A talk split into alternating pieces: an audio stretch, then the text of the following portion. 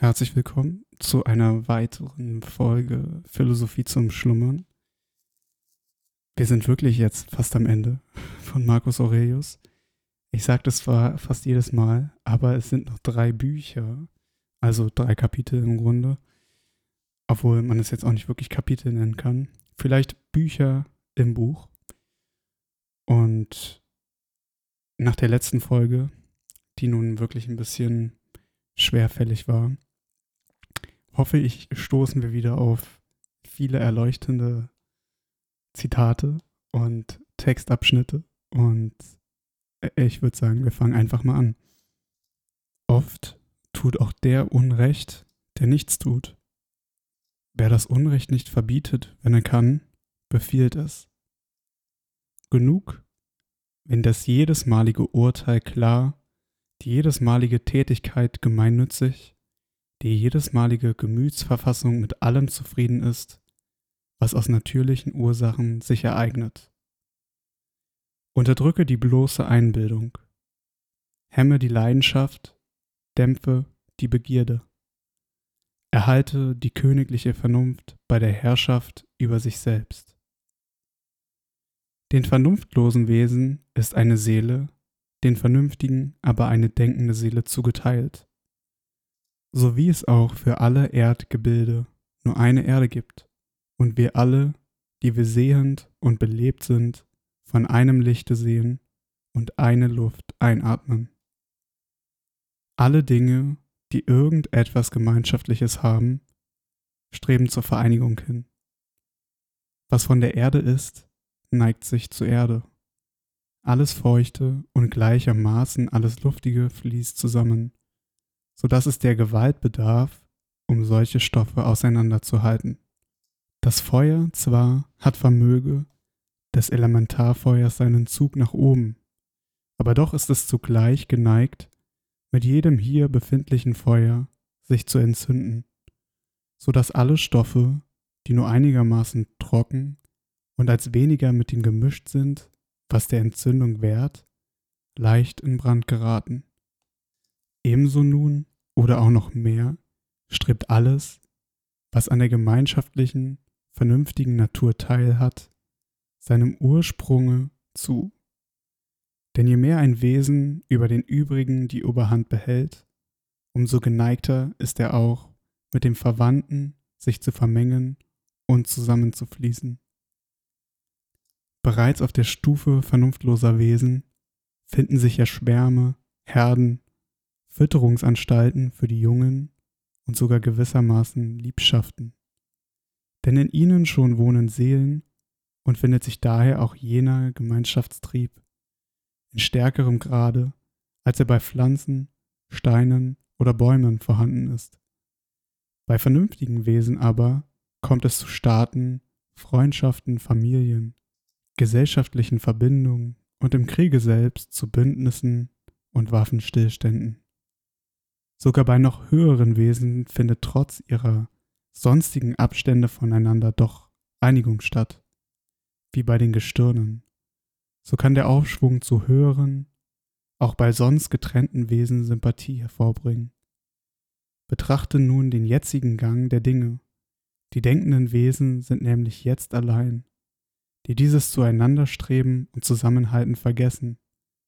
Und bei ihnen allein ist jenes Zusammenfließen nicht ersichtlich. Und doch mögen sie sich immerhin fliehen, sie umschließen sich dessen ungeachtet, denn die Natur behauptet ihr Herrschaftsrecht. Gib nur acht, und du wirst, was ich sage, bestätigt finden. Denn eher dürfte man ein Erdteilchen treffen, das von keinem anderen Erdteilchen berührt wird, als einen Menschen, der von einem anderen Menschen ganz abgeschieden ist. Alles trägt seine Frucht. Sowohl der Mensch als auch Gott und die Welt bringen Frucht hervor. Und zwar ein jegliches zu seiner Zeit. Mag auch der herrschende Sprachgebrauch diesen Ausdruck nur beim Weinstock oder ähnlichen Gegenständen anwenden, gleich viel. Auch die Vernunft trägt Frucht fürs Ganze und für den Einzelnen. Und aus dieser Frucht gehen andere Erzeugnisse derselben Art hervor. wie die Vernunft. Vermagst du es, so belehre den Fehlenden eines Besseren. Wo nicht, so denke daran, dass dir für diesen Fall Nachsicht verliehen ist. Sind doch auch die Götter gegen solche nachsichtig, ja sind sie ihnen sogar zu Gesundheit, Reichtum und Ehre behilflich. So gütig sind sie. Auch dir steht es frei, hierin den Göttern zu gleichen, oder sprich, wer hindert dich daran? Arbeite nicht, als wärst du dabei unglücklich, oder um bewundert oder bemitleidet zu werden. Wolle vielmehr nur das eine, deine Kraft in Bewegung setzen oder zurückhalten, so wie es das Gemeinwesen erheischt. Heute bin ich mit allen Hindernissen entgangen oder richtig gesprochen, habe ich alle Bedrängnisse zurückgewiesen. Denn sie lagen ja nicht außer mir, sondern in mir, in meinen Vorteilen.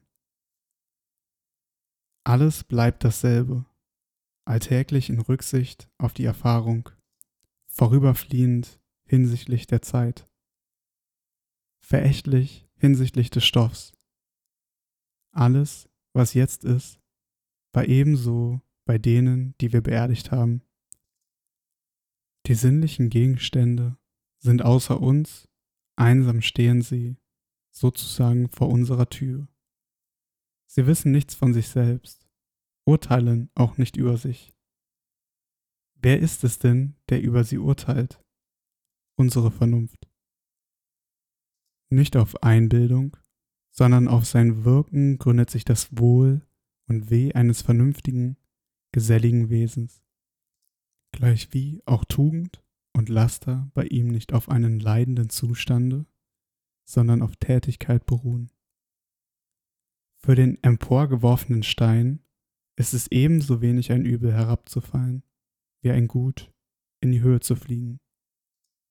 Dringe in das Innere der Menschenseele ein, und du wirst sehen, vor was für Richtern du dich fürchtest, und was für Richter sie über sich selbst sind alles im Verwandlungszustand, auch du selbst im stetigen Wandel, ja gewissermaßen in zunehmender Verwesung, ebenso die ganze Welt.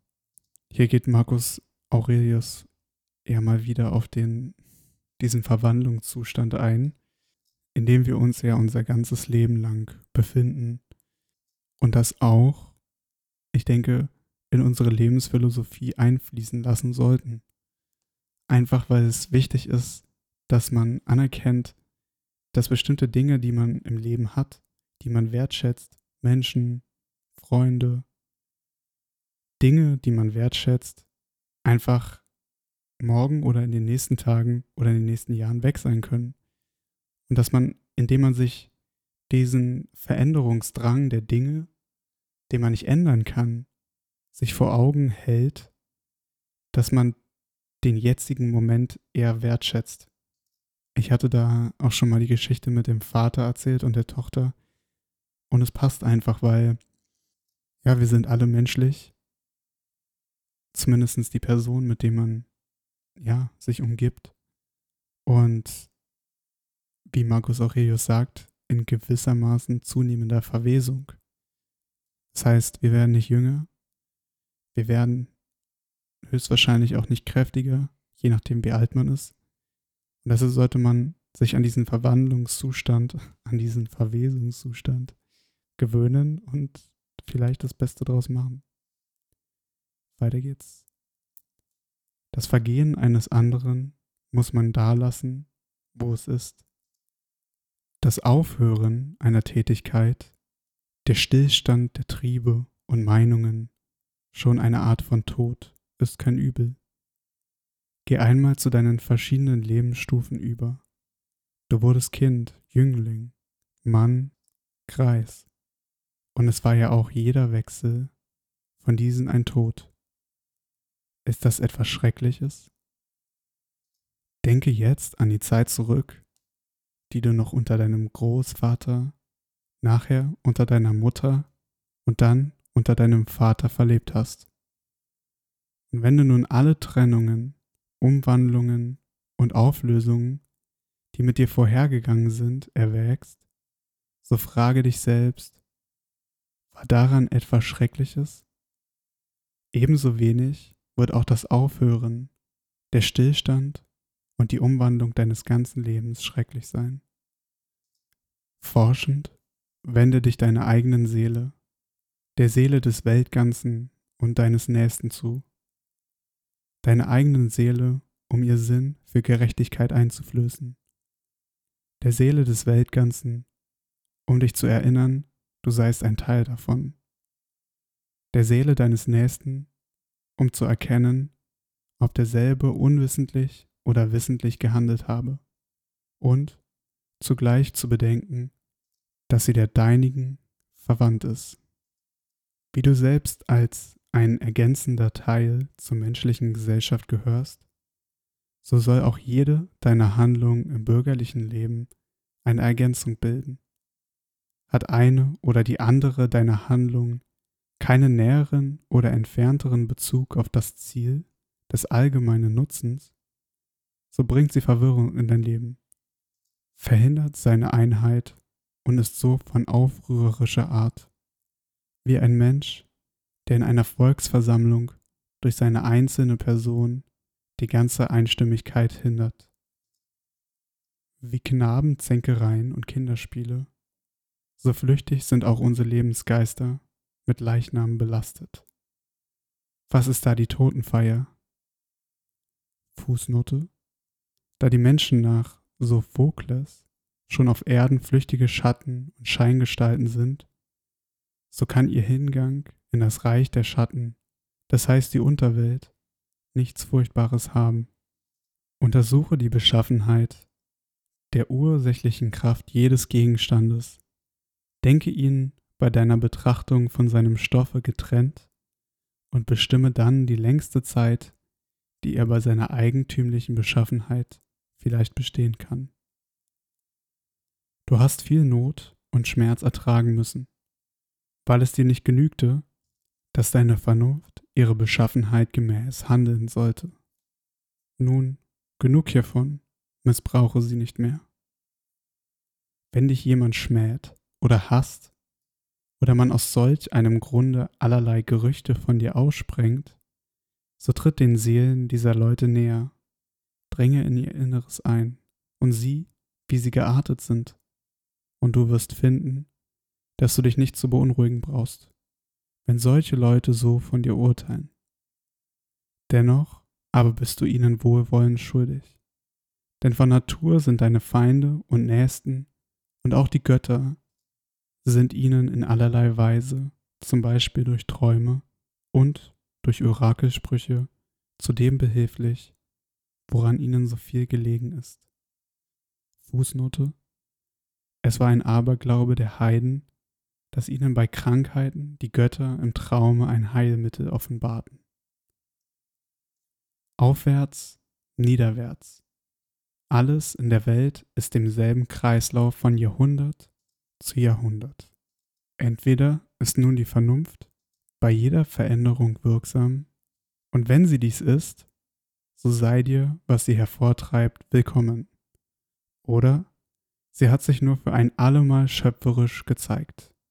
Das Übrige aber ist, nach einer notwendigen Aufeinanderfolge, gewissermaßen eines in dem anderen begründet und enthalten. Oder das Ganze ist nur ein Gewirr von Atomen oder unteilbaren Teilchen. Kurz, gibt es einen Gott, so steht alles gut. Herrscht aber das Ungefähr, so folge du doch keinem Blinden ungefähr. Bald wird die Erde uns alle bedecken. Hierauf wird auch sie selbst sich verwandeln und so fort bis ins Unendliche. Denn wer diese übereinander wogenden Fluten von Verwandlung und Veränderung mit ihrer reißenden Schnelligkeit erwägt, der wird alles Sterbliche gering achten. Die Urkraft des Weltganzen ist wie ein gewaltiger Strom, der alles mit sich fortreißt. Wie unbedeutend sind selbst diejenigen Staatsmänner, die die Geschäfte nach den Regeln der Welt Weisheit zu lenken wähnen. O Eitelkeit, Was willst du, Mensch? Tue doch, was gerade jetzt die Natur von dir fordert.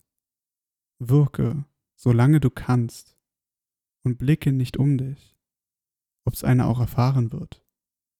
Hoffe auch nicht auf einen platonischen Staat, sondern sei zufrieden, wenn es auch nur ein klein wenig vorwärts geht, und halte auch einen solchen kleinen Fortschritt nicht für unbedeutend. Denn wer kann die Grundsätze der Leute ändern? Was ist aber ohne eine Änderung der Grundsätze anders zu erwarten, als ein Knechtsdienst unter Seufzen, ein erheuchelter Gehorsam? O nun komm und sprich mir von einem Alexander, Philipp und Demetrius, von Phalerum. Wie steht's damit, ob sie den Willen der Allnatur erkannt haben und ihre eigenen Erzieher geworden sind? Haben sie nur eine Schauspielerrolle gespielt? So verdammt mich niemand dazu, sie ihnen nachzuspielen. Die Philosophie lehrt mich Einfachheit und Bescheidenheit. Fort mit vornehm tuender Aufgeblasenheit. Ich finde ja persönlich den einen Teil dieses Absatzes echt gut. Und zwar, sondern sei zufrieden, auch wenn es nur ein klein wenig vorwärts geht aber halte auch solchen kleinen Fortschritt nicht für unbedeutend. Ich glaube, dass genau dieser Punkt in der heutigen Zeit, oder vielleicht ist das auch ein Vorteil, dass es in der heutigen Zeit ist, weil Marcus Aurelius hat es damals ja auch schon angesprochen, vor guten 2000 Jahren. Aber dass dieser Satz wirklich wichtig ist, wenn es darum geht, vielleicht den Weg zum Glück zu finden, weil man häufig dazu tendiert, aufzugeben, weil die Schritte, den Fortschritt, den man macht, zu gering sind. Die Schritte sind zu klein, man merkt nicht wirklich, dass man besser wird. Und das frustriert, weil in der Regel ist es so, dass man alles eigentlich sofort haben will, aber so funktioniert es halt nicht. Und deshalb glaube ich, ist dieser Satz so wichtig, dass man sich auch ins Gewissen einredet, dass kleine Fortschritte und wenn es nur beim Joggen 50 Meter weiter ist, jedes Mal einen großen Impact haben können. Denn nach 20 Mal sind 50 Meter ein Kilometer und nach 100 Mal 5 Kilometer. Genau das ist diese Wunderbarkeit der Aussage. Und ich kann sie euch nur ganz groß ans Herz legen, dass ihr euch nicht von kleinen Schritten, von kleinen Fortschritten ja, die Motivation, die Geduld nehmen lasst, sondern weitermacht und ja, ihr werdet Früchte ernten. Und weiter geht's. Wir wollen natürlich auch noch ein paar Schritte machen, dieses Mal. Wie von einer Anhöhe aus betrachtet die unzähligen Volkshaufen mit ihren unzähligen Religionsgebräuchen, die Seefahrten nach allen Richtungen unter Stürmen und bei ruhiger See und die Verschiedenheiten zwischen den werdenden, mit uns lebenden und dahinschwindenden Wesen. Betrachte auch die Lebensweise, wie sie vormals herrschend war, wie sie nach dir sein wird wie sie jetzt unter unkultivierten Völkerschaften herrscht. Ferner, wie viele nicht einmal deinen Namen kennen, wie viele ihn gar bald vergessen, wie viele jetzt vielleicht deine Lobredner, nächstens deine Tadel anstimmen werden. Und wie weder Nachruhm noch das Ansehen noch etwas von allem, was dazu gehört, Beachtung verdient. Und damit kommen wir zum Ende dieser Folge von Philosophie zum Schlummern. Auch ein toller Satz zum Ende, weil äh, da richtig rumkommt, dass Marcus Aurelius anscheinend sehr humble war und das als römischer Kaiser und Emperor, ne, wo einige Leute ja auf einen hochblicken und dann finde ich das schon erstaunlich, dass man in so einer Rolle nicht diesen Machtkämpfen verfällt oder eher diesem Streben nach Macht und mehr Macht, wie einige Politiker es schon vorgemacht haben nach ihm. sondern sich eben ganz genüsslich der Philosophie hingibt und auf dem Boden bleibt. In diesem Sinne wünsche ich euch eine gute Woche, wann auch immer ihr diesen Podcast hört. Macht es gut, bis zum nächsten Mal und bis bald.